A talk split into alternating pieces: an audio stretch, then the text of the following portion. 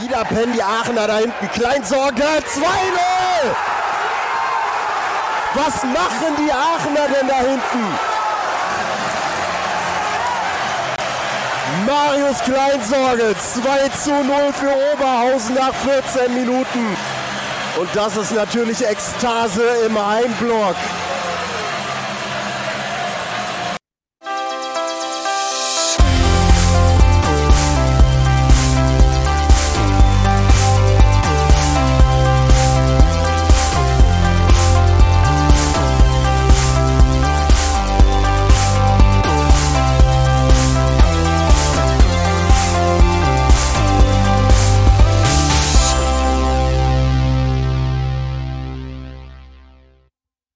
Abend, schöne Grüße an alle Leute da draußen. Herzlich willkommen zu einer neuen Folge im Westen, Pottbolzers im Westen. Ihr habt es gerade gehört, der Sven ist on fire gewesen am Freitagabend bei der Partie Rot-Weiß Oberhausen gegen Alemannia Aachen. Ihr seht auch gerade noch ein schwarzes weißes Feld. Der Tim, der kommt gleich dazu, keine Angst, bleibt also gerne dran und wenn ich ihn schon introduce, nachdem wir ihn gerade gehört haben von Freitag, wir haben aber gleich noch auch einen Einspieler von Samstag gucken, was er jetzt an einem Sonntag zelebriert. Schönen guten Abend, Sven. Einen wunderschönen guten Abend, Kinder. Ihr wisst doch, wir sind hier wie beim WSV, pünktlich anfangen, pünktlich da sein, interessiert eh keinen. Erst im Laufe des Spiels wird es interessant. Das ist wie bei uns. Das ist genauso, gucken die Jungs sich immer ab. Deswegen schön, dass ihr da seid, dass ihr auch gewartet habt auf uns. Äh, wildes, wildes Wochenende, was wir jetzt gleich bequatschen.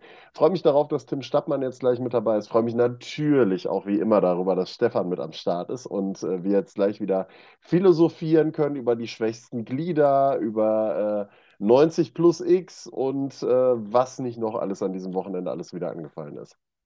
Definitiv. Ich kann nur sagen, in der Vorbereitung auf diese Sendung heute, äh, ich freue mich wirklich sehr darauf. Nicht nur, dass der Tim ja gleich kommt, sondern äh, wir haben so viele Einspieler wie noch nie, glaube ich. Vier an der Zahl heute, also mit jeweils zwei Stimmen zur Partie Wuppertal gegen ähm, Rödinghausen. Rödinghausen. genau. Mhm. Dann haben wir zwei Einspieler noch ähm, zur Partie Oberhausen gegen Aachen. Deswegen auch da draußen an euch der Aufruf nochmal für jeden Zuschauer, der auch gerne mal hier mit reinkommen möchte. Schickt uns im Nachgang immer an eure Lieblingspartie gerne mal in Querformat ähm, euer, euren Senf, eure, eure, ja, euer Statement zum Spiel. Und dann würde ich sagen, hinterlasst gerne ein Like, einen Kommentar und ein Abo, wenn ihr es noch nicht getan habt. Denn unser Ziel ist ganz klar jetzt, nachdem wir die letzten schwierigen Monate meistern mussten, die 3000 Abonnenten, die wollen wir jetzt hier demnächst mehr oder weniger schnell knacken, damit wir links auf der Überholspur, Sven, du kennst das Ganze, einfach mal rechts an den oder links an den anderen Formaten vorbeiziehen. Von daher passt das soweit. Und ich glaube, jetzt fällt mein Laptop, gibt den Geist auf, macht aber gar nichts, denn wir haben ja immer eine nette Rubrik, die nennt sich hier bei uns im Westen des Tages. Und das haben wir ja vor zwei Wochen geupdatet, denn es heißt jetzt mittlerweile das United Autoglas Oberhausen im Westen des Tages. Demnach kommt jetzt auch gleich sofort die Einblendung. Kannst du ja mal zum Besten geben, wer es dieses Wochenende sein könnte? Äh, ja, Vielen Dank, Stefan. Ähm, ich muss gerade ehrlich, also ich bin, ich bin ehrlich zu euch, Kinder. Ich bin ehrlich, ähm, ich war nach dem gestrigen Spiel äh, relativ leer und habe mich relativ wenig noch mit Fußball auseinandergesetzt. Äh, so das eine oder andere habe ich mir natürlich noch angeguckt. Ich könnte es mir jetzt natürlich einfach machen. Also ich glaube, einen werden wir beide dabei haben äh, aus dem Spiel RWO gegen Alemannia Aachen. Um den kommst du auch nicht herum. Das ist halt, und dankenswerterweise darf ich ja jetzt anfangen heute. Äh, deswegen schmeiße ich direkt Moritz Stoppelkamp mit ins Rennen rein, weil was der am Freitag, natürlich auch unter gütiger Unterstützung von Alemannia Aachen, das dürfen wir nicht außer Acht lassen, aber was der am Freitag gegen Aachen aufs Parkett gezaubert hat, das ist äh, aller Ehren wert gewesen. Hat ja, ähm, jetzt muss ich gerade mal eben kurz zusammenrechnen, an allen vier Toren der Oberhausen hat er seine Aktien gehabt, hat das äh, 1-0 von Kreier vorbereitet, hat das 3-0 selber gemacht, hat das 4-0 vorbereitet mit einem Traumpass, hat äh, das äh, 2-0 hat er eingeleitet auf Kevkir. Also von daher, da kommen wir über Moritz Stoppelkamp erstmal nicht drum herum. Und glücklicherweise machen wir das Ganze ja immer im Wechsel. Deswegen meine erste Nominierung, Moritz Stoppelkamp. Uh, it's your turn, Stefan. Ja, man, man munkelt ja schon, dass er vielleicht demnächst nochmal ein Angebot von Al-Nather bekommen sollte oder Al-Hilal oder von Al-Di oder von alles nichts oder Al-Natura. Al-Natura, so. genau. Nein, äh, Spaß beiseite, kann ich natürlich komplett nachvollziehen. Wäre auch einer von den Kandidaten gewesen, die ich hier auf dem Zettel habe. Ähm, natürlich haben wir beide, wie immer, hier jedes Spiel voll und ganz geguckt in der, in der vergangenen Woche beziehungsweise am Wochenende. Aber Sven, ich glaube, dann gibt es noch jemanden, der auf sich aufmerksam gemacht hat, denn es gab ein Spektakel in Gladbach. Ja, Borussia Mönchengladbach unterliegt der äh, Zweitvertretung des FC Schalke 04 mit 3 zu 6 und diesen Sturm, den hätten wahrscheinlich sogar die Profis der Gelsenkirchner aktuell in der Truppe. Denn sechs Tore auswärts zu erzielen, ist schon aller Ehren wert, aber drei als einzelner Spieler zu erzielen, ist ebenfalls aller Ehren wert. Und von daher nehme ich den Niklas, und du kannst ihn wahrscheinlich sogar besser aussprechen. Ist das Castelle? Castell? Ja, Wie? tatsächlich. Also es ist kein, kein Akzent drauf oder sowas oder kein Apostroph oder so, deswegen Castelle. Ja, dann ist das so, in der dem. Niklas, der Niklas Horst Castelle. Also passt eins zu eins auch vom Namen her zu Schalke 04 und direkt noch die drei Buden da reingeknallt. Also von daher ähm, Wahnsinn. Ja. Wahnsinn. Ja. Äh, Siehst du es eigentlich gerade? Ich habe mir so einen neuen Stuhl besorgt. Ne? Boah, das ist super. Ich, ich, ich, ich habe mir gedacht, so. Ja, ich habe mir gedacht, so nach 400 Sendungen, ey, ich habe langsam Rücken. Ehrlich, ist mir ein bisschen zu viel. Nein, aber Niklas Castelle von, von meiner Seite aus, meine Nominierung. Dann würde ich den Ball wieder übergeben an dich. Ja, ähm, ich bin mal so, ne, also äh, tatsächlich ich, hätte ich ihn auch mit auf der Agenda drauf gehabt, weil ein Dreierpack machst du halt auch nicht mal eben alle Tage. Der, wobei man sagen muss, er ist jung. Er hat auch letzte Saison schon immer mal wieder das ein oder andere Spiel gehabt, wo er auf sich aufmerksam gemacht hat. Ähm, und ich schwanke ehrlich gesagt so ein bisschen, und zwar zwischen zwei Partien. Zum einen schwanke ich so ein bisschen zwischen dem Matchwinner der Partie ähm, Fortuna Köln gegen SC Wiedenbrück, Emre Aydinel, beziehungsweise vielleicht sogar Marcel Hölscher weil der ja das Ding vorbereitet hat und die Null noch gehalten hat gegen Fortuna Köln, gegen den bis dato ungeschlagenen, äh, zu dem Zeitpunkt noch Tabellenführer und diesen überraschenden Auswärtssieg für den SC Wiedenbrück erst möglich gemacht hat.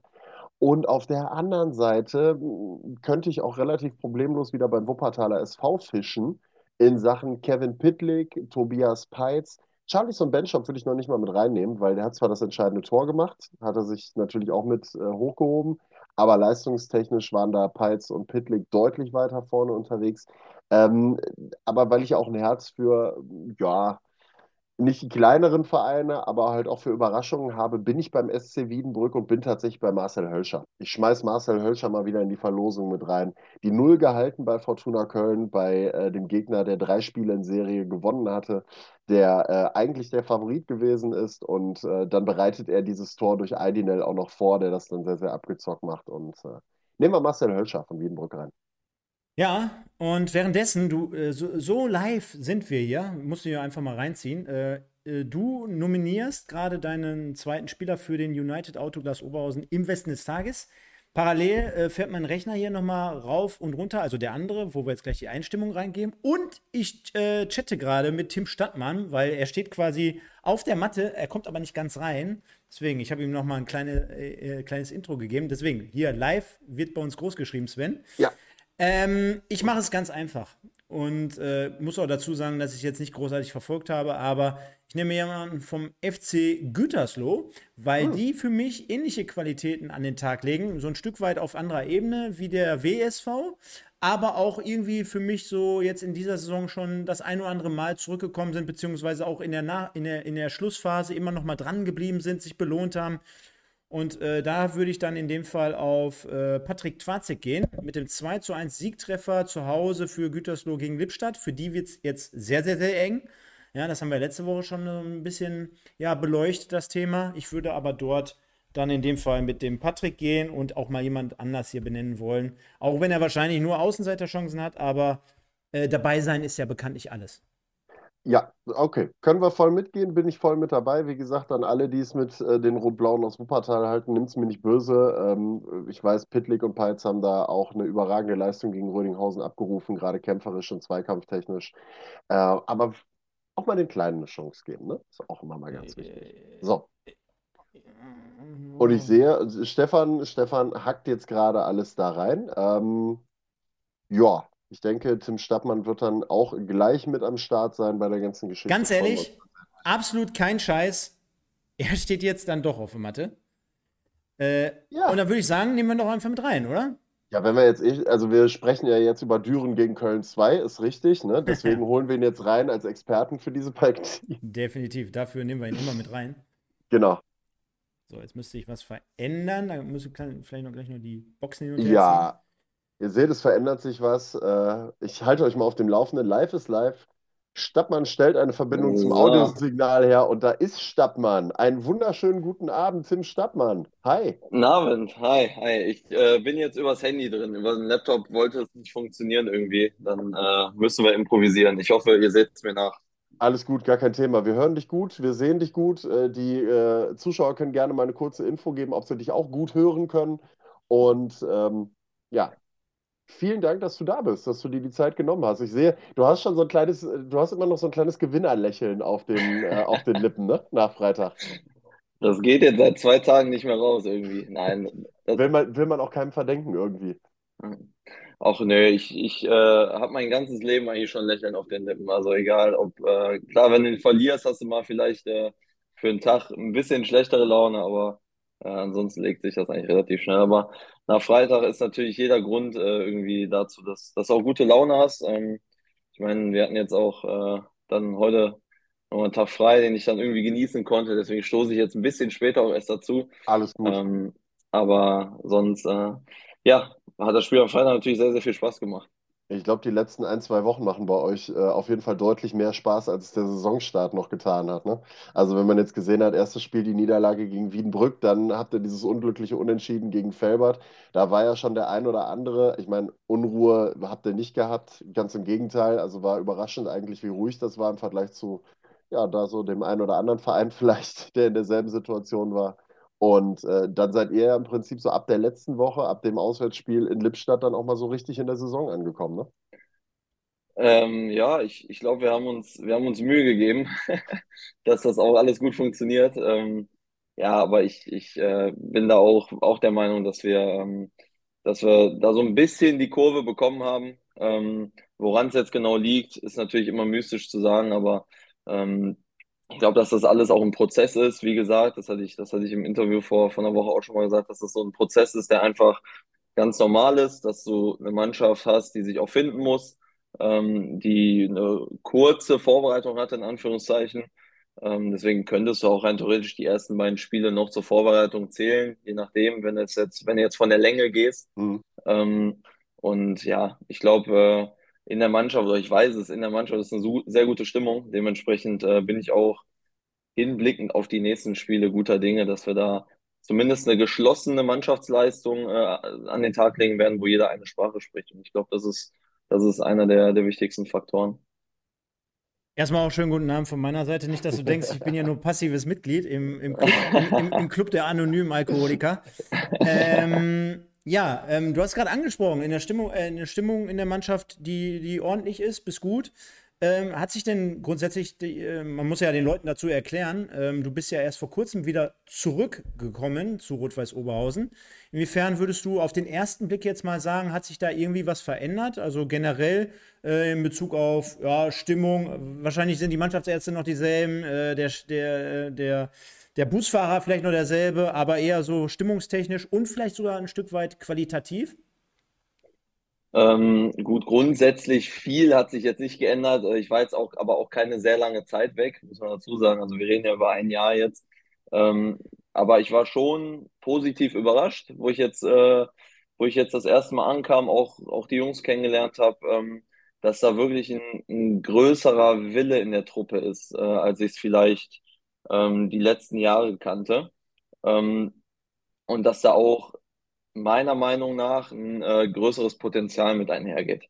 Ähm, was jetzt am Ende dabei rauskommt, kann man nie sagen. Ähm, das ist natürlich immer ein bisschen Blick in die Glaskugel, aber ähm, so grundsätzlich würde ich schon sagen, dass äh, das Ganze eine sehr professionelle Struktur auch hat. Ja. Aber aber wie schwer ist es denn für dich jetzt ähm, auch gewesen? Du bist ja relativ spät zur Mannschaft dazugestoßen. Es ist ja ähnlich wie bei, bei Moritz Stoppelkamp beispielsweise, Michel Niemeyer, Marius Kleinsorge, das waren ja alles auch Verpflichtungen, die relativ spät gekommen sind. Ähm, du hast jetzt gerade das Thema Vorbereitung so ein bisschen auch angesprochen, die ersten beiden Spiele vielleicht auch so ein bisschen zur Vorbereitung äh, gezählt. Muss man der Mannschaft diese Zeit dann auch geben, dass sie dann so zusammenwachsen kann, diese ersten ein, zwei Spiele aufgrund der späten Verpflichtung? Ja, also ich äh, jetzt für meinen Teil, äh, ich kannte ja sehr, sehr viele schon aus der Truppe, deswegen war es für mich eigentlich eher ein, ein Heimkommen in dem Sinne, ähm, ins gewohnte Umfeld auch äh, wieder gehen. Ähm, deswegen war es für mich jetzt keine lange und wirklich komplizierte Eingewöhnungszeit. Also wenn ich jetzt darüber sprechen würde, das wäre falsch. Also ich bin in den Kraftraum gegangen und nach 20 Minuten war eigentlich, war eigentlich, äh, war eigentlich wie immer. Ne? Also deswegen, ähm, deswegen ist das, glaube ich, bei mir das falsche Beispiel. Aber wenn man jetzt so die anderen Jungs sieht, dann äh, bin ich da aber auch der Meinung, dass da sehr, sehr gut äh, jeder aufgenommen wurde, zum einen, zum anderen kennt man sich über die Jahre auch untereinander. Also es ist jetzt nicht so, dass da fremde Spieler kommen, sondern der eine hat in der dritten Liga schon gegeneinander gespielt, äh, der andere in der Regio schon mal. Also da, da haben sich die Wege schon mal gekreuzt und ähm, jeder hat auch schon mal Berührungspunkte miteinander gehabt. Deswegen war das jetzt wirklich nicht so, dass er da sagt, dass man äh, rein charakterlich eine, eine Eingewöhnungszeit brauchte. Ja. Aber Sven, ist ja, ist ja schon äh, sehr, sehr interessant auch zu sehen, jetzt am Freitag nochmal aus nächster Nähe, weil wir haben ja in der letzten Saison auch äh, hier jeden Sonntagabend schon gesessen und immer so ein Stück weit auch bei Oberhausen draufgeschaut und gesagt, ja, da mal so ein neuer, frischer Wind rein ne, auf der Trainerposition, das wäre es doch jetzt. Dass es letztendlich Jörn Nowak geworden ist, das wussten wir zu dem Zeitpunkt natürlich noch nicht. Aber man hatte schon immer das Gefühl, ich weiß nicht, wie es bei dir ist oder in der Mannschaft so war, äh, du spielst irgendwie gefühlt immer um Platz 5, 6 herum, so um den Dreh, ja, und aber so das letzte bisschen, das, das fehlt dann halt wirklich, ne, um dann irgendwie Ansprüche zu stellen für Platz 1, 2 oder 3, so in, dem, in den Regionen du bist dann immer irgendwie nach einem guten Spiel, gehst du dann auswärts unter, du hast da keine Konstanz drin und äh, gar nicht irgendwie gegen, gegen Terranova gerichtet, sondern eher so nach dem Motto, ja, es waren jetzt auch etliche Jahre, wo er an der Linie stand, ne? dass du da generell mal was machen musst. Auf der anderen Seite muss man auch fairerweise, Sven, dazu sagen, äh, es ist natürlich wahrscheinlich unterm Strich dann auch eine andere Qualität dieses Jahr in der Mannschaft. Siehe zum ja, Beispiel Stoppelkamp, ne? Gar keine Frage. Also wir haben es am Freitag auf dem Rasen einmal gesehen, als die Jungs dann richtig in Fahrt gekommen sind. Da kommen wir ja gleich mal in Ruhe drauf. Ähm, aber ja, das ist ja, kann man, kann man vielleicht an Tim direkt mal weiterspielen, diese Frage. Du hast ja vorher über ein paar Jahre hinweg, es ist ja auch im Profifußball mittlerweile sehr, sehr selten geworden, dass du Trainer hast, die über, ich sag mal, länger als zwei oder drei Jahre als Trainer bei einem Verein fungieren, weil ja alles immer auf sehr, sehr schnellen, kurzfristigen Erfolg auch ausgerichtet ist. Solche mhm. Beispiele wie Heidenheim oder auch äh, Freiburg sind ja mittlerweile sehr selten geworden eigentlich. Und die Frage ist ja, ob du dann irgendwann aufgrund, ähm, wie gesagt, ohne dass du Mike Terranova irgendwas Böses willst oder irgendwem anders im Verein irgendwas Böses willst, äh, irgendwann kennt man halt die Abläufe, man weiß, wer macht welchen Schritt, ähm, ne, weiß, okay, wir gehen äh, nach, weiß ich nicht, wir sind jetzt da und wir frühstücken jetzt um 10 Uhr und dann gehen wir in die Kabine rein und wir müssen als allererstes, äh, weiß ich nicht, die Banane essen und dann die Schuhe putzen oder sowas in der Richtung. Es ist halt alles immer gleich, alles immer monoton. Ist es da nicht, oder ist es da gut, wenn mal irgendjemand daherkommt und das Ganze mal aufbricht und auch mal neue Ideen mit reinbringt? Ähm, ich glaube, das tut jeder Mannschaft äh, in einer gewissen Weise gut, wenn man da mal ein paar neue Reize bekommt, ähm, man sich auch vielleicht in andere Richtungen weiterentwickeln kann. Im Endeffekt bin ich der Meinung, immer, das liegt immer auch an jedem Spieler selber. Da mache ich gar nicht auch irgendwie einen Trainer verantwortlich, wie man sich jetzt weiterentwickelt. Ähm, ich glaube, dass es auch immer eine ständige Kommunikation ist zwischen Trainer und Spieler. Ähm, jetzt für meinen Teil, ich habe jetzt im letzten Jahr auch bei Magdeburg sehr viele neue Sachen kennengelernt. Ähm, das heißt, also wo ich nach Magdeburg kam, waren so die ersten ein bis zwei Monate eine komplette Reizüberflutung erstmal, weil der, weil der Fußball da wirklich neu gedacht wird. Also das war, das war eine, eine gute Eingewöhnungszeit. Da habe ich tatsächlich eine Eingewöhnungszeit benötigt. Ähm, konnte da aber auch sehr viel mitnehmen und ähm, finde auch gut, dass, dass jetzt auch, äh, auch mal ein paar neue Sachen reingebracht werden. Ähm, dass, dass vielleicht äh, eine Vormittagseinheit äh, nochmal dazwischen geschoben wird oder was auch immer. Also dass, dass einfach so ein bisschen ja, frischer Wind reinkommt. Also ich glaube, ich glaube, frischer Wind kommt sowieso jedes Jahr neu rein, auch durch mhm. neue Spieler. Ähm, und deswegen, ob dieser frische Wind dann fruchtet oder nicht, ich glaube, das ist immer so ein bisschen, ja, kann man nicht sagen, woran es jetzt liegt, ob es an den Spielern liegt, ob es an einem neuen Trainer liegt, ob es vielleicht an der Konkurrenz liegt, die sich vielleicht mal nicht so gut verbessert hat und du dann Potenzial hochgehalten hast, ist immer die Frage. Aber ich glaube schon, dass überall äh, frischer Wind auch mal ganz gut tut und mal auch eine Veränderung ganz gut tut. Und auch mir persönlich tat auch das Jahr Magdeburg total gut. Ähm, auch wenn man es vielleicht nicht, äh, nicht meinen mag, weil ich da äh, kein, kein Pflichtspiel dann bestritten habe in der zweiten Liga. Aber ähm, für mich persönlich tat auch der Input unfassbar gut als, als Spieler für mich, ähm, um meine Stärken auch aufzubessern. Stefan, bevor wir jetzt äh, gleich mal zum Spiel kommen, ne? Vielleicht noch eine Frage an Tim. Ähm, wann hat sich das denn eigentlich bei dir abgezeichnet? Ich meine, dein Name waberte ja irgendwie so im Laufe der Rückrunde immer mal wieder so, so im Dunstkreis irgendwo rum. So dieses, ja, wäre vielleicht nicht verkehrt, vielleicht kann man den Jungen ja dann doch mal wieder zurückholen nach Oberhausen. Ab wann hat sich das denn abgezeichnet, dass da wirklich der Weg wieder zurückführen könnte? Ähm, so richtig abgezeichnet äh, war es, also ich war jetzt nie ganz weg. Ich war auch, wenn ich dir jetzt als Beispiel äh, ein paar Tage frei hatte, nach Hause gefahren bin, dann bin ich mit Justin zusammen auch äh, die Spiele von Oberhausen gucken gegangen. Huch, alles, gut, alles, oder? alles, alles gut. Ringlicht, was oben drüber ist, ist gerade einmal abgesagt, aber ist alles okay. Es passt alles. Jetzt siehst du besser aus irgendwie. Jetzt ist ein besserer ja, ich weiß, jetzt seh, ja, ja, gucken wir mal, gucken wir mal. Die Beleuchtung hier ist eh suboptimal, deswegen.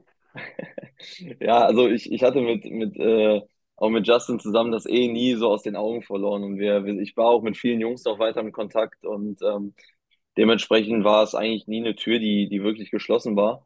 Und abgezeichnet kann ich jetzt gar nicht wirklich sagen. Also ich habe mich in erster Linie eigentlich auf das konzentriert, was in, was in Magdeburg passiert ist. Und ähm, für mich stand einfach im Fokus, dass ich wieder Spielminuten sammeln will.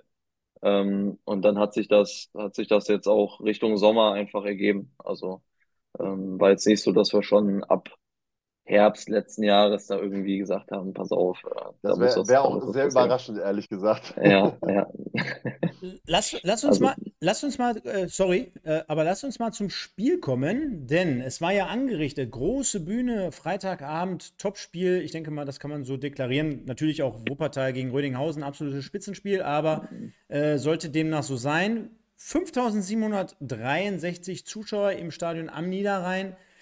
Und äh, ich glaube, die Vorzeichen, die, die waren schon ein Stück weit äh, ja, verteilt, dass man sagen kann, auf der einen Seite, ja, okay, absolutes Spitzenspiel, zwei arrivierte und ambitionierte Mannschaften gegenüber, aber das würde mich gleich mal ein Stück weit interessieren, denn äh, wenn ich mir als Beispiel äh, mal das 1-0 anschaue, ja, also inszeniert beziehungsweise in der Entstehungsgeschichte wirklich ein Stück weit zurückgehend, ungefähr Mittellinie, ähm, auf, auf Höhe der Mittellinie. Fastnacht ist es, glaube ich, der dort, der den direkten Zweikampf direkt annimmt, reingeht, gut den Körper reinstellt, den Ball erobert, auf Stoppelkamp durchsteckt, äh, demnach er dann auch im Vorwärtsgang, also sich einmal kurz vorher drehend, äh, kurz das ganze Spielfeld vor sich hat. Und das ist ja halt dann auch in, auf dem Niveau für einen Gegner tödlich, wenn so ein Mann wie, wie Stoppel äh, dementsprechend das komplette Spielfeld vor sich hat, äh, das Mittelfeld überbrücken kann. Kreier, der natürlich genau weiß, was er zu tun hat, am 16er in Position läuft, dann den Steckpass sehr, sehr gut äh, verwerten kann, aufnehmen kann und dann abschließend. Ähm, aber ich will noch mal auf die generelle oder auf den generellen Ausgang zurück. Coole Kulisse für euch am Freitagabend, Flutlichtspiel, geiles Wetter. Ich habe immer wieder den, den Vergleich gebracht. Hm, hättest du das Spiel mal jetzt im November stattfinden lassen, bei, bei, bei, bei ich sag mal, drei Grad, ein bisschen Nieselregen, da wäre alles so ein bisschen schwerfälliger, glaube ich, gewesen. Da hätte es vielleicht noch mehr über den Kampf kommen müssen, weil es waren ja auch spielerische Elemente im Spiel. Äh, wären vielleicht ein paar Zuschauer weniger ge äh, gekommen. Aber jeder Kicker da draußen, der kennt das doch. Geiler Gegner, geiles Wetter, da hast du richtig Bock drauf. Und ähm, habt ihr das auf der anderen Seite auch gemerkt? Ich finde, das siehst du an solchen Kleinigkeiten, wie du auch in den Zweikampf kommst, äh, dass Aachen dann dementsprechend auch irgendwie ein Stück weit immer einen Schritt zu spät war, dass sie, dass sie verunsichert wirkten?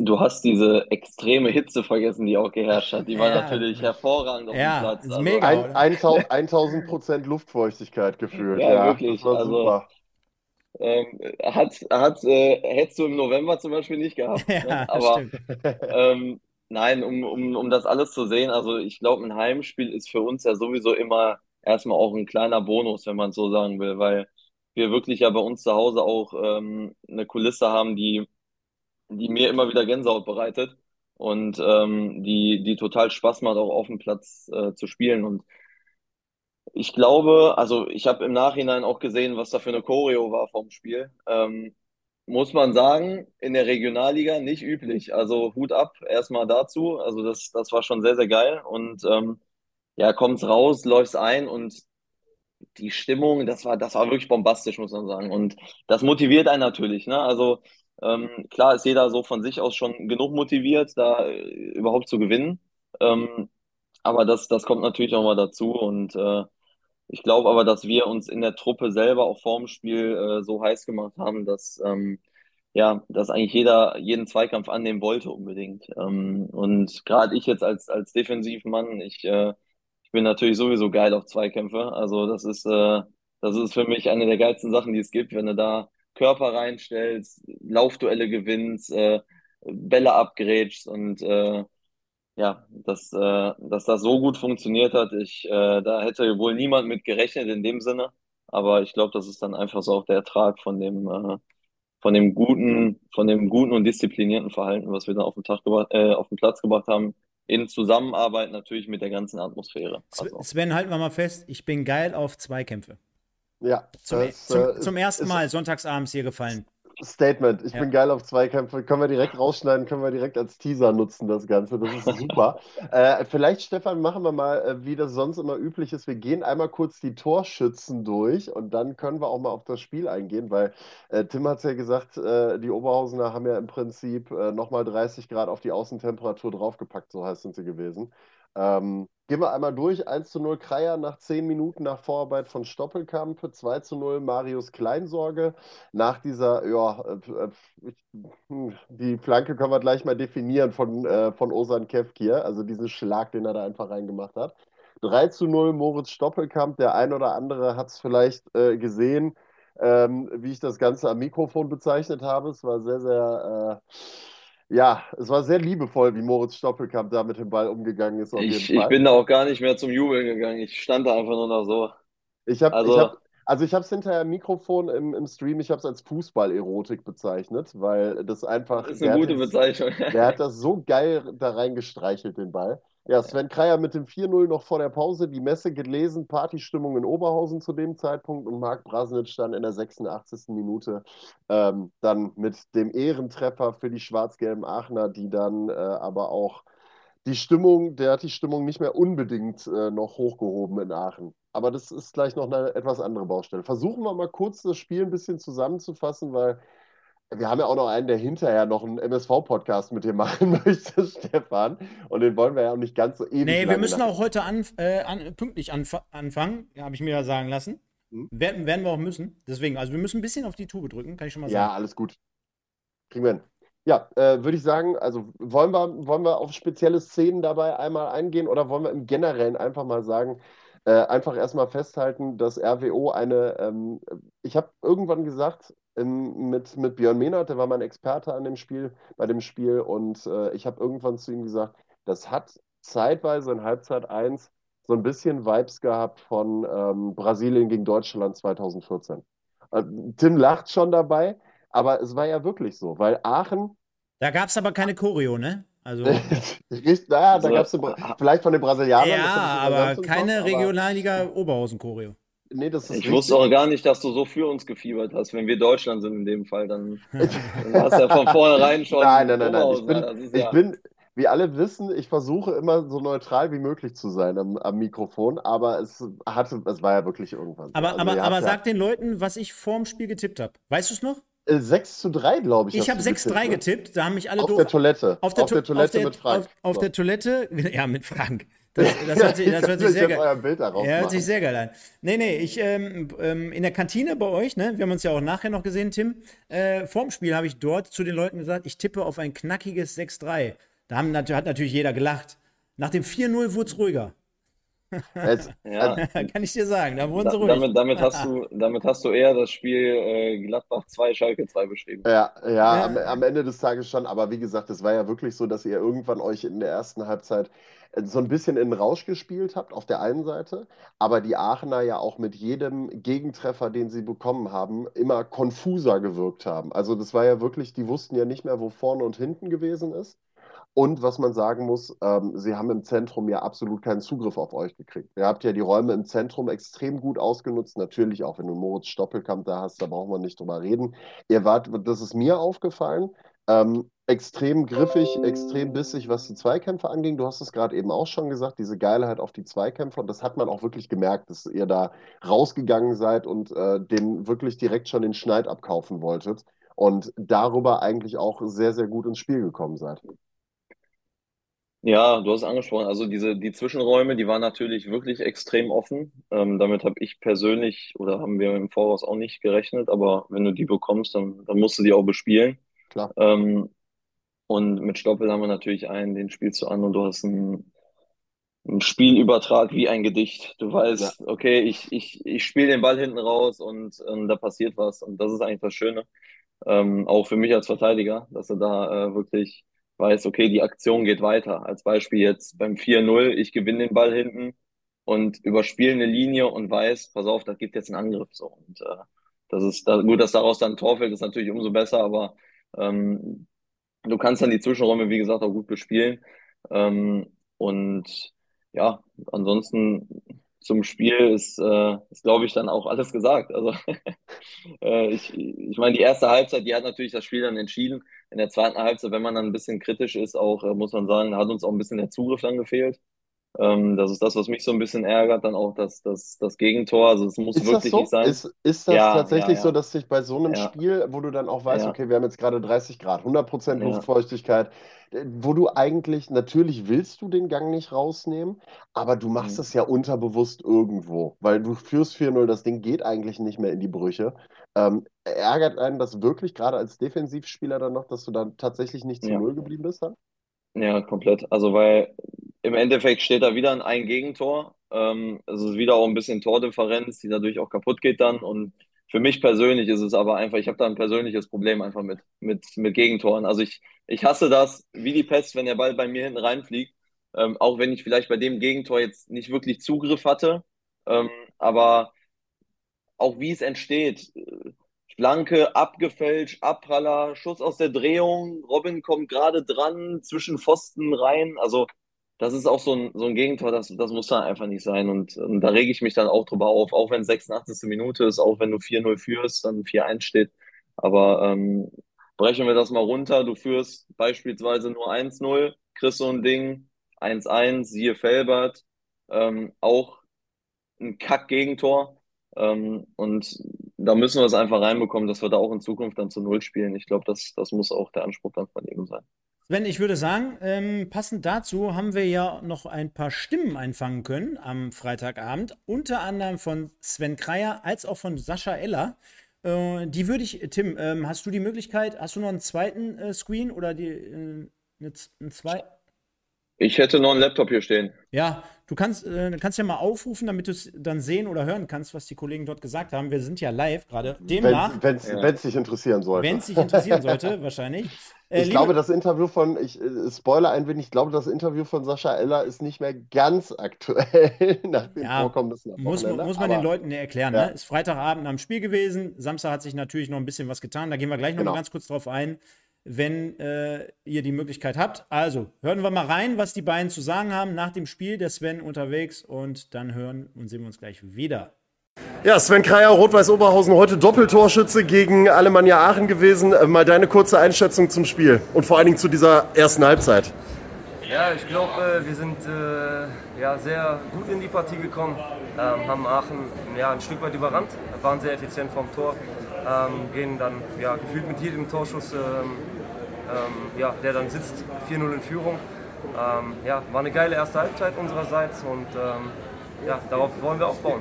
Ähm, zweite Halbzeit so ein bisschen Gang zurückgeschaltet, glaube ich, verständlich auch. Ne? Bei einer 4-0-Führung, bei den Witterungsverhältnissen und so, ähm, kann man, glaube ich, schon mal auch bewusst einen Gang mal zurücknehmen. Ja, wollten wir eigentlich nicht. Ähm, wollten eigentlich genau das Gegenteil machen und noch auf das äh, fünfte und sechste gehen. Ähm, ja, du hast es angesprochen, Witterung äh, war auf jeden Fall extrem heute.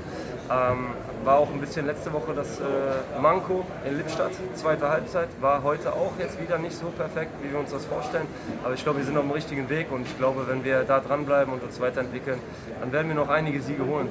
Äh, kurzes Wort zu Alemannia Aachen. Ähm, ihr habt ja im Vorfeld gesagt, selbstbewusst auftreten, Spiel machen, war ja klar. Hat auch Jon Nowak ganz klar gesagt.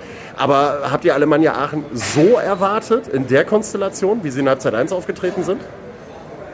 Wir haben uns äh, schon mit Aachen beschäftigt, aber wir haben ähm, uns weitestgehend eigentlich um unser Spiel gekümmert. Also so wie wir es auch gegen die anderen Gegner zuvor gemacht haben, ähm, haben wir uns echt auf äh, geschaut, was wir besser machen müssen als gegen Lippstadt, was wir besser machen können.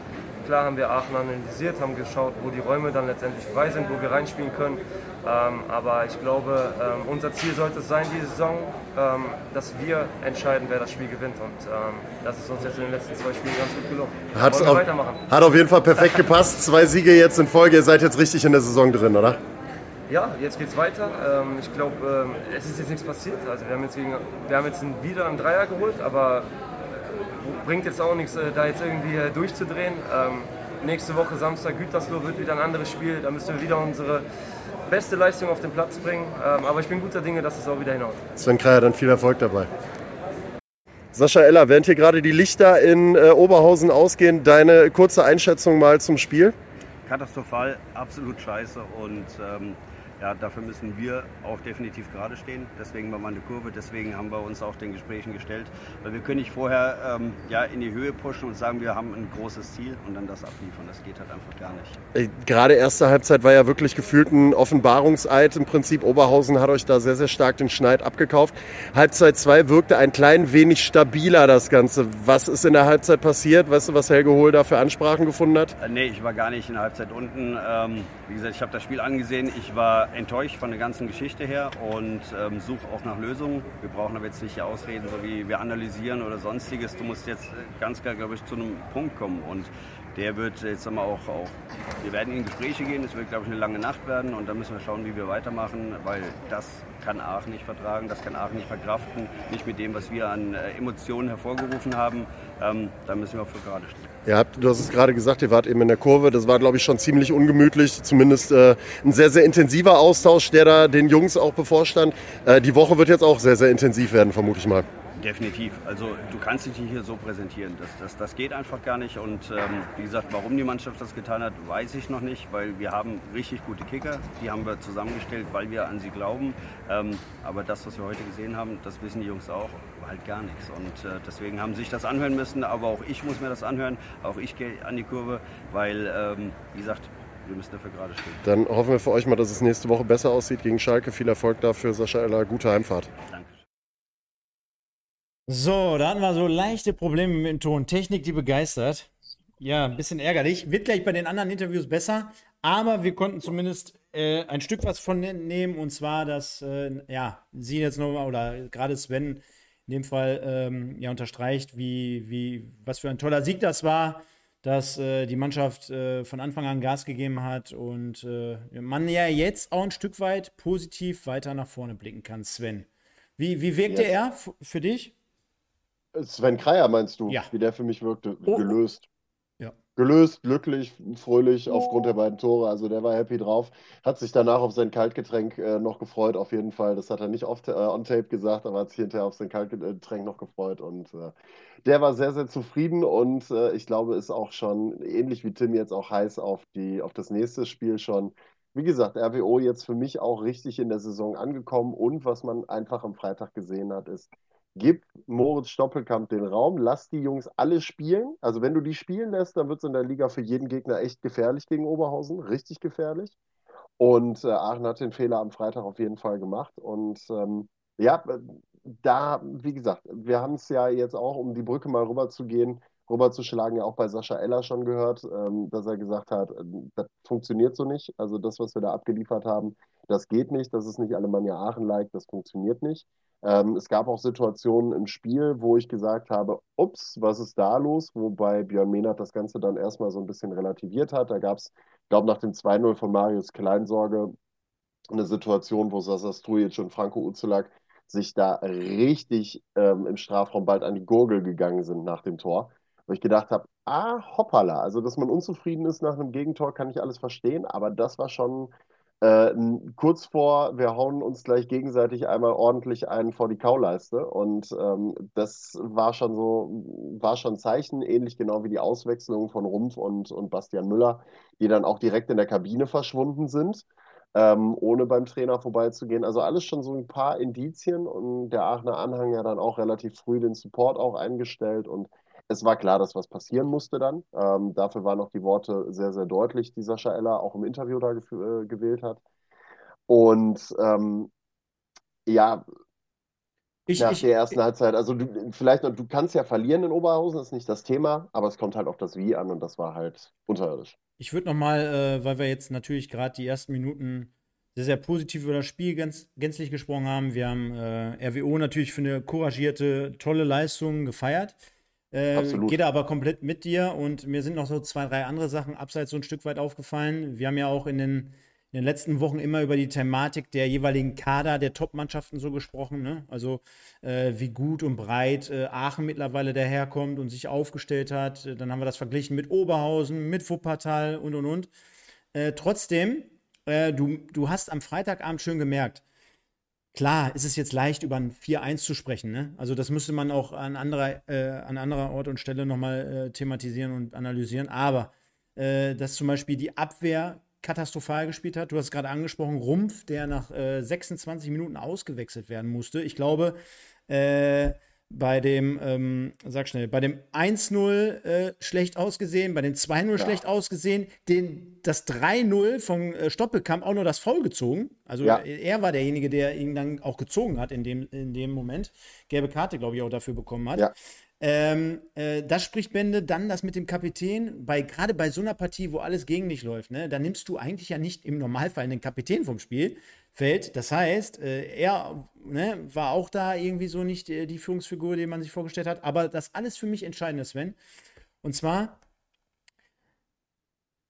die Verbindung zu, zu Trainer und Mannschaft, die, die, haben wir ja festgestellt, scheint wohl nicht so gestimmt zu haben zum Schluss. Ja? Lassen wir jetzt mal dahingestellt, äh, ob es vielleicht äh, mit der Erfahrung zu tun hat oder mit, mit der Qualität generell, kann ich gar nicht beurteilen. Wer bin ich auch? Aber das Gegenbeispiel halt bei Rot-Weiß Oberhausen hat man ganz klar gesehen, finde ich.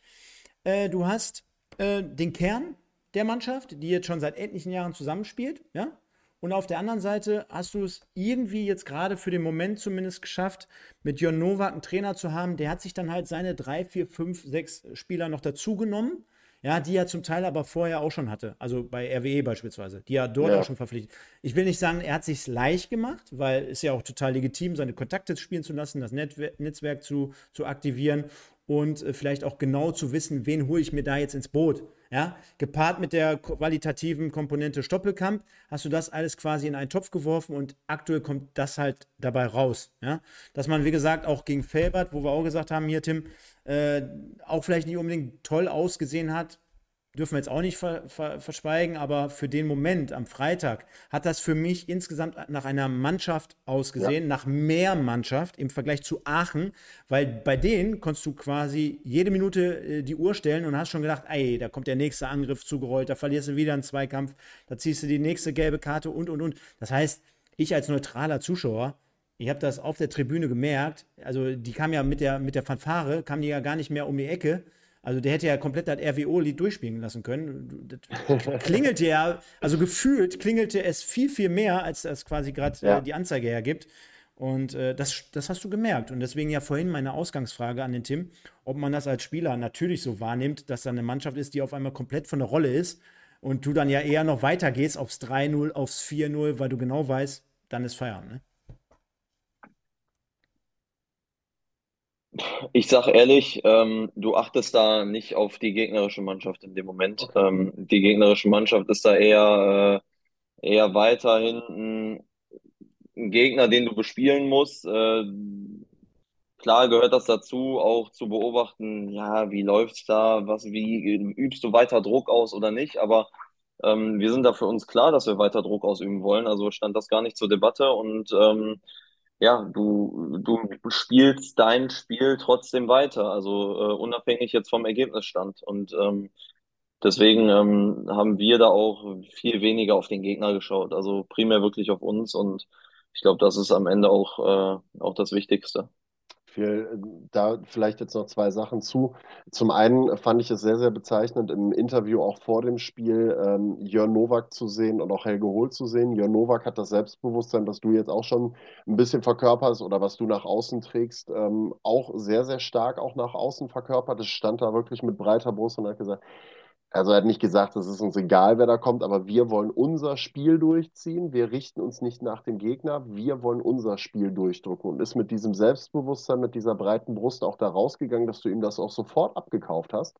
Und das ist ja auch das, also er trägt das ja auch nach außen, was ihr ja auch demonstriert. Und auf der anderen Seite hast du einen Helgen Hol gehabt, wo du schon gemerkt hast, okay, da ist Anspannung drauf. An dem hättest du Gitarre spielen können. So stark war der unter Spannung. Also der war wirklich, der stand da wirklich richtig steif und hat das Mikrofon festgehalten und du hast einfach wirklich gemerkt, okay, der Mann ist unter voller Anspannung. Entweder das läuft jetzt hier super für den, die nageln Oberhausen 3-0 weg und alles ist gut und alles fällt ab. Oder aber es gibt halt richtig Sänge und es gab am Ende des Tages richtig Sänge, weswegen er jetzt schwächste Glied in der Kette, Stefan. Wir haben es auch letzte Woche ja schon mal angesprochen, wie schwer es natürlich auch für einen jungen Trainer ist mit 32 Jahren, der jetzt noch nicht die große Erfahrung im Trainerbusiness hat, so eine Mannschaft zu moderieren. Also ich glaube, Tim, wir sind uns auch einig darüber, dass äh, Aachen von der individuellen Klasse schon einen sehr, sehr stark besetzten Kader hat, oder? Einfach nur ja oder nein? ähm, Fakt ist, äh, da wurde sehr viel neu verpflichtet und äh, sehr viel auch mit Spielern neu verpflichtet, die auch in den letzten Jahren in der Regionalliga auch einen überragenden Job gemacht haben. Das ist so. Auch, ja. Okay, okay. Also äh, Kurzfassung, ja, ist ein durchaus starker Kader, den, den man da hat. Will ja auch keiner hören, dass sie den besten Kader haben oder sowas in der Richtung. Das soll jeder für sich individuell entscheiden, der sich den Kader anguckt. Fakt ist, von den Einzelspielern sagt man, würde man sagen, sehr erfahren und äh, individuelle Klasse auf jeden Fall da. Aber du musst es halt auch erstmal moderieren können. Du musst diese 24, 25 Alpha-Tiere, die ja natürlich alle den Anspruch aufgrund ihrer Vita und ihrer Erfahrung haben, dass sie spielen wollen. Das musst du erst mal moderieren können. Das haben wir letzte Woche ja auch gesagt, Stefan. Und das ist, glaube ich, einem Helge Hohl so ein bisschen zum Verhängnis geworden dann in dem Moment, weil das sehr, sehr schwierig sein dürfte. Und da wird jetzt spannend zu sehen sein, wen man dann in Aachen als Trainer präsentiert. Äh, gab ja schon Namen Uwe Koschinat, äh, Marc Zimmermann, den ich da nicht sehe. Ich habe gestern mal den Namen Björn Mehnert interessanterweise gehört, glaube ich aber fast auch nicht dran, dass das passen könnte. Also wird sehr spannend zu sehen sein, wer da letztlich kommt. Fakt ist, du brauchst auf jeden Fall einen erfahrenen Coach, der äh, dann auch mal einem gestandenen Regionalligaspieler und vielleicht Drittligaspieler auch mal sagen kann, wo es lang geht und der dann nicht mit, weiß ich nicht, irgendwelchen Themen um die Ecke kommt. Also äh, ich würde noch eins gerne hinzufügen, und zwar, wir hatten ja auch gerade in der Vorbereitung hier immer wieder das Thema über die bezüglichen oder speziellen Kaderzusammenstellungen. Und du hast gerade gesagt, ne, aber äh, welcher Kader ist jetzt hier qualitativ am besten? Ja oder nein? Und ich meine, das das, das wird einfach die Leistung auf dem Platz äh, wiedergeben. Ne? Also äh, ich, äh, nur weil jetzt irgendeine Truppe oder irgendein Verein da 15 neue Spieler präsentiert, äh, ist das noch lange kein Qualitätsmerkmal. Natürlich hat jeder erstmal so immer mit den, Augen, mit den Augen und mit den Ohren geschlackert, als äh, jeden Tag irgendwie jemand Neues präsentiert wurde. Äh, Nochmal, auch letzte Woche habe ich schon gesagt, Sven, aus meiner Sicht immer gut, auch gesund oben angreifen zu können. Ja, also gesund, damit meine ich ganz einfach ähm, zum Beispiel Wuppertal, die ist jetzt, äh, ja, jetzt wird der eine oder andere Fan wieder sagen, jetzt legt er wieder die Wuppertal-Platte auf, die er ja jeden Sonntagabend spielt. Nee, aber das ist, das ist kontinuierliche Arbeit immer, ne? Immer ein Stück mehr, ein Stück weiter, ein Stück höher. Und bei Aachen ist es ja jetzt wie, wie Kai aus der Kiste. Klar, letzte Saison auch schon ordentlich, aber jetzt auch nicht überragend zum Ende, gerade zum Ende hin. Und auf der anderen Seite sage ich auch, so ein Spieler wie beispielsweise Stoppelkamp oder Kreier, den sehe ich bei Aachen eigentlich auch nicht. Ne? Also das muss man jetzt auch fairerweise dazu sagen. Diesen einen, der dann nochmal vielleicht den Unterschied machen kann. Wir brauchen nicht darüber reden, dass es insgesamt quantitativ sehr gut und breit aufgestellt ist, dass du immer, in der, äh, immer die Möglichkeit hast, äh, gerade auch vielleicht, wenn diese Nervosität jetzt abgelegt werden kann, wenn das Feuer äh, mit einem neuen Trainer entfacht werden kann, gerade vor dieser Kulisse, äh, zu Hause jedes Spiel zu gewinnen. Da, da, hat Aachen mit Sicherheit jede Möglichkeit. Aber wenn es darum geht, äh, auch das Ruder rumzureißen, jetzt am Freitag, da hätte es es ja beweisen können, da hätte es ja auch zeigen können, ne? wer geht voran, wer ist der Führungsspieler, wer holt die Kohlen aus dem Feuer. Da muss ich ganz ehrlich sagen, da habe ich keinen gesehen.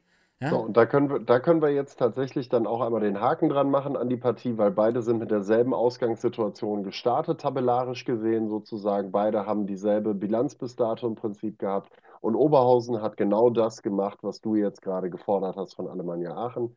Die haben dann mal gezeigt, dass sie es drauf haben. Ne? Genau. Also die haben's, die haben gezeigt, dass sie dra- dass sie es drauf haben, dass sie ein Team sind, dass sie guten Fußball spielen können, dass sie Qualität in der Truppe haben und äh, sind vorangegangen, haben ihr eigenes Spiel durchgedrückt, haben das Selbstbewusstsein auf jeden Fall in den Tag gelegt. So. Genau. Und das ist es. Und, und da wir ein bisschen unter Zeitdruck stehen, liebe Ein Leute, bisschen, ja. nochmal zwei Hinweise. Erstens, bitte nochmal, wir sind hier über 100 angemeldete Accounts im, im, im Stream. Vielen Dank dafür.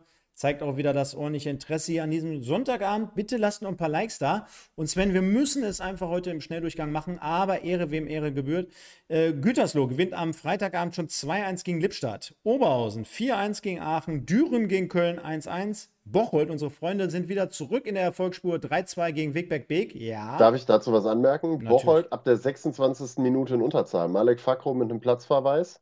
Und äh, das unterstreicht dann diesen Sieg gegen Wegberg Beek. Unangenehmes Team. Äh, dann glaube ich nochmal ein bisschen mehr. Auch Bocholt mit einem guten Saisonstart bisher. Auch, äh, ich habe sie ja so ein bisschen im Dunstkreis erwartet, möchte ich nur mal sagen. Gut, habe ich bei Rot-Weiß Aalen letztes Jahr auch gesagt um dieselbe Zeit und die sind hinterher fast abgestiegen. Also von daher kann man mal sehen, wie viel Qualität meine Aussagen haben. Genau, die holen aber eins, eins äh, beziehungsweise holen einen Punkt gegen Paderborn 2. Also die Aalener in dem Fall erster Punkt für Aalen. Fortuna Köln, überraschend, verliert 0-1 gegen Wienbrück. Also, wie man die Fortuna äh, ja eigentlich kennt, nach einem geilen Start mit drei Siegen hätte man genau oben dran bleiben können. Verlieren aber zu Hause. Fortuna Düsseldorf gegen Felbert, Spielvereinigung Felbert 1-1, Wuppertaler SV gegen Rödinghausen 1-0 und Gladbach in was für einem sensationellen Spiel unterliegt 3-6 gegen Schalke 0-4-2. Und dann würde ich sagen, Sven, müssen wir uns auf jeden Fall jetzt noch mal ganz kurz die beiden Stimmen einfangen zu dem Wuppertaler 1 zu 0 Sieg gegen Rödinghausen und die kommen jetzt. Ich hoffe, diesmal kriegst du mit dem Ton hin, sollte passen. Daniel Fernumano, äh, ja, man sieht das Siegerlächeln schon. Das ist ja absolute Wahnsinn. Was fällt dir noch zu diesem, zu diesem Spiel, zu diesem äh, Matchglück am Ende einfach ein? Ja, das zeigt, dass die Mannschaft an sich glaubt und äh, Woche zu Woche wächst und äh, der Charakter ist einfach stark und die Mentalität und äh, ist aber nichts passiert. Wir haben vier Spieltage, ähm, das war top, die vier Spieltage und wir müssen immer mit der Demut äh, dran gehen und äh, weiter arbeiten und jetzt wartet Köln, der nächste starke Gegner und dann schauen wir mal, wie der Weg weitergeht. Kurze, kurze Einschätzung zum Spiel. Spiel war sehr ähm, zerfahren, zwei Spitzenmannschaften. Eigentlich war es ein 0-0-Spiel, wo ich glaube, wir hatten ein bisschen mehr, weil die in der, Zeit, in der zweiten Halbzeit sich hinten reingestellt haben. Ähm, haben auf Konter gespielt, wir hatten ein, zwei Sachen mehr, aber äh, am Ende ist es glücklich, aber nicht unverdient. Perfekt, Gaetano Mano. Dann erstmal viel Erfolg für die nächste Woche und Glückwunsch zum späten Danke. Sieg wieder. Daniel Flottmann, äh, 1 zu 0 heute gegen den WSV verloren. Äh, bis zur 90. Minute sah es nach einem klaren Unentschieden aus. Deine Einschätzung zum Spiel? Genau, die Anfangsphase hatten wir ein bisschen äh, nicht im Griff, sag ich mal. Äh, dann haben wir uns da ziemlich gut geordnet, wussten, was auf uns zukommt, äh, haben auch die Ruhe bewahrt, im Spielaufbau eigentlich auch schon die Kontrolle übernommen. Und im Endeffekt hätte ich wohl das 0-0 dann zum Schluss mitgenommen, ähm, weil wir uns über die ganze Spielzeit eigentlich neutralisiert haben. Äh, aber wir wissen, dass Wuppertal eine gute Mannschaft ist, speziell, dass wir äh, in der End- und Schlussphase dann noch ein bisschen aufpassen müssen. Ähm, trotzdem hat es bei der Ecke ja, nicht geklappt, aufzupassen, weil das dann einfach so einfach fällt. Und da müssen wir dran arbeiten, das müssen wir ansprechen und äh, ja, natürlich auch am Tiefschlag. Ist das was, was du als, als Spieler, als Einzelspieler oder vielleicht auch als Mannschaft im Kopf hast, dass du gegen einen WSV spielst, der bis dato immer kurz vor Schluss noch seine Tore gemacht hat? Oder ist das im Spielverlauf gar kein Thema? Nee, ich glaube, also ich glaub, da haben wir nicht gedacht. Wir glauben, äh, es ging eher in die andere Richtung, dass wir ungeduldig wurden und selber noch auf den Sieg gehen wollten. So auch die Entstehung, dass der Tunga sich umdrehen kann, ähm, dann äh, in die Tiefe spielen kann, so die Ecke kommt. Und äh, ja, dann ist da so eine Wucht, so eine, so eine Qualität, auch so eine Körperlichkeit, die wir dann einfach nicht verteidigt haben. Nächste Woche gegen Gladbachs U23. Die haben heute 3 zu 5 oder 3 zu 6, glaube ich, sogar gegen Schalke verloren. Was erwartet euch da für einen Gegner? Ähm, ja, also erstmal bin ich noch gar nicht so weit mit meinen Gedanken. Äh, wie gesagt, Tiefschlag muss ich mir auch erstmal ein bisschen sammeln. Äh, dafür habe ich jetzt eine Rückfahrzeit, die wird nicht vergnügungssteuerpflichtig. Aber ja, natürlich haben die eine brutale Qualität, wollen Fußball spielen, wir wollen vieles fußballerisch lösen. Ich äh, hoffe, dass wir mit der Körperlichkeit äh, dagegenhalten können und dann selber zu unserem Spiel finden. Daniel Flottmann, danke dir, gute Rückreise. Danke.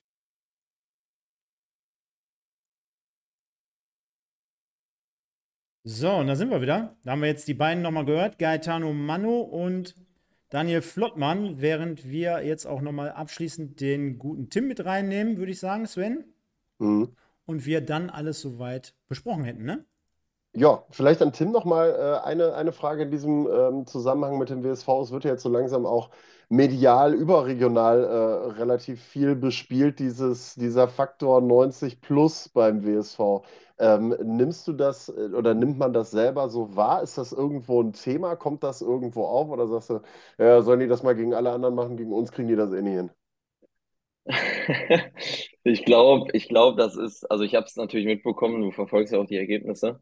Ähm, ich, ich war selber noch, ich habe äh, Justins Debüt wieder, Comeback habe ich, hab ich geschaut äh, gegen Gladbach und dann habe ich, hab ich nebenbei den Ticker geguckt und äh, ich sage, oh, da kann ja nicht sein. Also wieder 89. Das ist ja, es äh, ist schon, ist schon ja witzig irgendwie auf eine Art und Weise, wobei ich weniger glaube, dass das jetzt was mit äh, Taktiken zu tun hat oder sonst was. Also ich glaube, das sind jetzt einfach die ersten vier Spieltage, die als kleines, äh, als kleines Fußballwunder mit in die Geschichte eingehen, dass du da in der letzten Minute triffst. Und ähm, ja, auf Dauer ähm, glaube ich nicht, dass sich das so wie ein roter Faden durchziehen wird. Aber äh, ist doch, ist doch schon erwähnenswert, muss man sagen. Es ist eine nette Momentaufnahme. Ich habe es heute bei Genau. Sport 1, Sport 1 hat's, äh, heute gepostet. Die haben gesagt, ein Spiel geht 90 Minuten oder so lange, bis der WSV gewinnt. So, ich glaube, damit, damit kann man das, glaube ich, momentan einigermaßen abhaken, das Ganze. Ich bin gerade noch gefragt worden, wer für mich Spieler des Spiels gewesen ist. Ich habe es eben schon mal gesagt, also Pitlick oder Peitz, einer von beiden bei der Partie. Ähm, brutale Zweikampfmonster gewesen. Peitz vielleicht noch eher, weil er so spontan reingerutscht ist in die Partie. Also in der Kategorie bewegen wir uns beim Spieler des Tages bei dem Spiel. Halten wir nochmal fest in der Tabelle. Wuppertal ganz oben mit 12 Punkten aus vier Spielen. RWO verbessert sich auf Rang 4 mit 7 Punkten, also hält Tuchfüllung auf die ersten drei Plätze. Bocholt, sehr, sehr starker Aufst äh, Aufsteiger, ich schon fast gesagt. Im, Im zweiten Jahr mit einer auch Umstrukturierungsphase mit 9 Punkten auf Platz 3. Ja, und ganz unten finden wir zu aller Verwunderung Alemannia Aachen wieder auf Rang 15 mit vier Punkten aus vier Spielen. Das hätten die wenigsten gedacht. Äh, vielleicht ein bisschen eher sogar, dass auf Platz 17 Aalen und auf Platz 18 die rote Laterne der SV Lippstadt trägt. Schauen wir mal, was die nächsten Spieltage und Wochen so bringen. Es wird auf jeden Fall spannend bleiben. Alleine mit jetzt rund um, den The um das Thema Aachen mit neuem Trainer und und und. Da werden wir auf jeden Fall dranbleiben, Sven. Nächster Spieltag sieht vor, dass äh, RWO, was haben wir hier? Zu Hause gegen Gütersloh.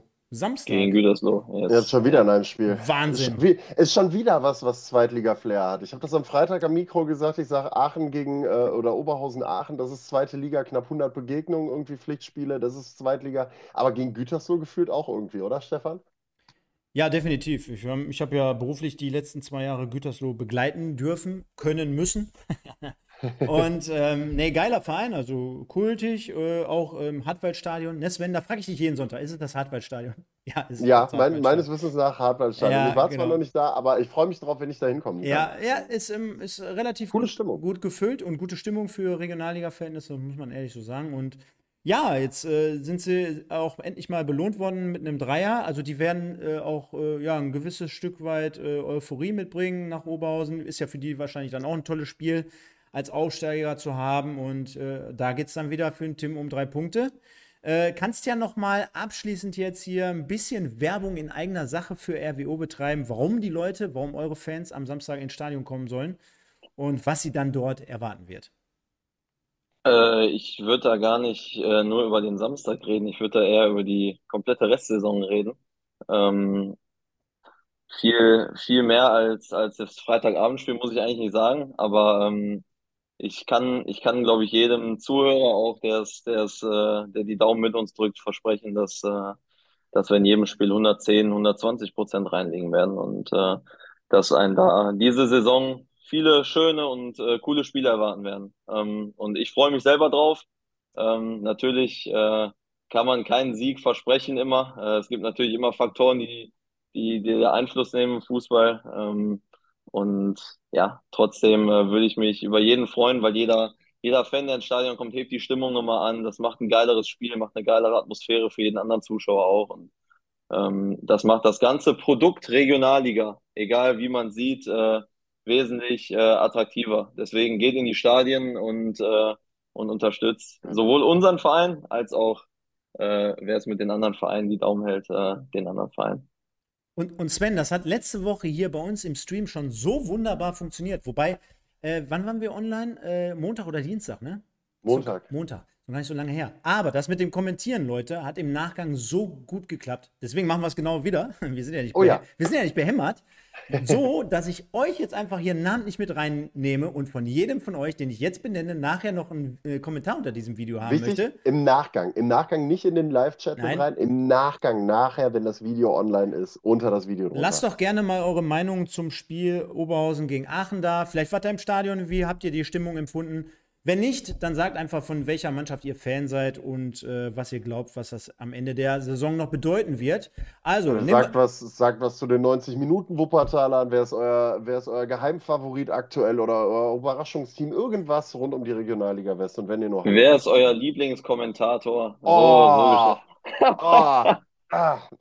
So, ich habe jetzt nichts gehört. Ah. Nichts gehört. Das ging jetzt gerade so ein bisschen runter wie Öl, wobei ich nicht weiß, ob du mich gemeint hast. Das ist die andere Geschichte. Aber ich beziehe das einfach. Ich bin gar nicht, bin gar nicht egoistisch, bin gar nicht selbstverliebt. Ich beziehe das einfach. Ah, ist das schön. Das also, ist schön. Dann lassen wir es genauso stehen. also der, der, der SB, dann haben wir Tobias Wennemann, Norman Rode, äh, Michael Löwe, den Mad Max, Boris Kaiser, dann haben wir Moko 79, dann nehmen wir noch Real Pyro, den Flovin 3012, den Sascha, den Michael Müller.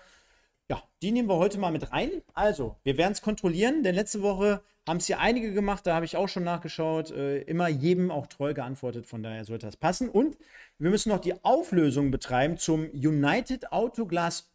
Da wird der Tim sich jetzt freuen. Oberhausen im Westen des Tages. Also, das ein Karneval, Freunde.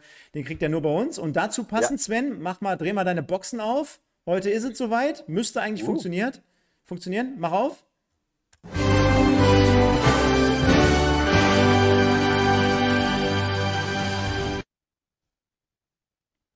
Dürfte man gehört haben, oder? Diesmal? Hat man gehört, war nur das falsche Bild neben dran. Also Daniel Flottmann ist halt nicht Moritz Stoppelkamp, aber Nee, nee, für, nee, nee. Aber der Flotti, der symbolisiert diese Kar äh, Kategorie. Ah, ich ich okay. wusste ja im Vorfeld noch nicht, dass äh, wer gewinnt. Also das hätte ich jetzt mit Zauberhand demnächst noch mal äh, machen können. Das stimmt schon. Glaskugel. Aber du hast ja äh, die, Übersicht gesehen. Püttlik hat ja bereits einmal gewonnen. Dann hatten wir äh, Steinkötter, ne? Brasnic. Bra Brasnic. Und in dem Fall, diesmal ist es geworden, Moritz Stoppelkamp, äh, mit welcher Verwunderung? 82 Prozent haben für ihn gestimmt. 83 mittlerweile sehe ich gerade. Deswegen beende ich mal das Ganze jetzt hier. 83 Prozent Moritz Stoppelkamp bei immerhin 84, also 92. ja, guck mal hier. Er, er, er zählt mit, hat gerade noch allen persönlich geschrieben, bitte Stoppelkamp abstimmen. Also 92 Stimmen, schon repräsentativ. Ich glaube, sehr, sehr überragendes Ergebnis, Sven. Das wird kaum noch eindeutiger werden können, diese Saison. Deswegen sage ich, vielen, vielen Dank an den lieben Tim, der heute Abend hier am Start war. Sven, wie immer, war mir eine Ehre. Oberhausen gewinnt also im Topspiel 4-1, setzt ein Ausrufezeichen. Und ich sage vielen, vielen Dank an alle Leute da draußen. Hinterlasst gerne noch ein paar Likes. Es ist noch ein bisschen schwach auf der Brust. Da seid ihr noch ein bisschen, könnt ihr noch ein bisschen mehr Gas geben. Und dann hören und sehen wir uns in den nächsten Tagen wieder. Ich kann noch nicht versprechen, Sven, wann genau die nächste Sendung sein wird, weil Sonntag bekanntlich in London. Aber wir werden alle Leute darüber hinaus äh, bei Instagram dementsprechend versorgen. Also Wollen wir, die, wollen wir die für Montag nicht vielleicht jetzt schon mal fix machen? Also kannst du Montag besser als Sonntag? ich fliege erst um auch 19 Uhr. Okay, alles klar. Na gut, dann gucken wir mal. Wir schauen mal, Da, das da wird, da wird äh, das ein oder andere Bier getrunken. Äh, dementsprechend, also, wir müssen mal schauen, wie wir es einschieben. Von daher, vielen, vielen Dank, Tim, vielen, vielen Dank, Sven. Euch gehören die letzten Worte. Ich bin raus, bleibt sauber, liebe Leute. Bis demnächst. Ciao, ciao. Genau, und dann äh, gleich, gleich Ehre, wem Ehre gebührt. Der Gast darf gleich als allerletztes sich verabschieden von allen. Äh, danke auch von meiner Stelle nochmal an euch beide, an Stefan natürlich wie immer. Es war immer, äh, wie immer herrlich mit dir. Tim, mit dir natürlich auch. Vielen Dank, dass du dir die Zeit genommen hast und mit dabei gewesen bist und äh, mit deinem Siegerlächeln uns hier heute beehrt hast. War wirklich klasse, hat echt Spaß gemacht mit dir zusammen. Und äh, ja, ansonsten bleibt mir nicht viel zu sagen. Ähm, wie gesagt, wir halten euch auf dem Laufenden, wie es nächste Woche weitergeht. Wir müssen mal gucken, was wir wie machen. Halten wir euch aber auf den bekannten Kanälen auf dem Laufenden. Äh, teilt fleißig, liked, äh, kommentiert, äh, verbreitet den Podcast und den Stream in die weite Welt hinaus.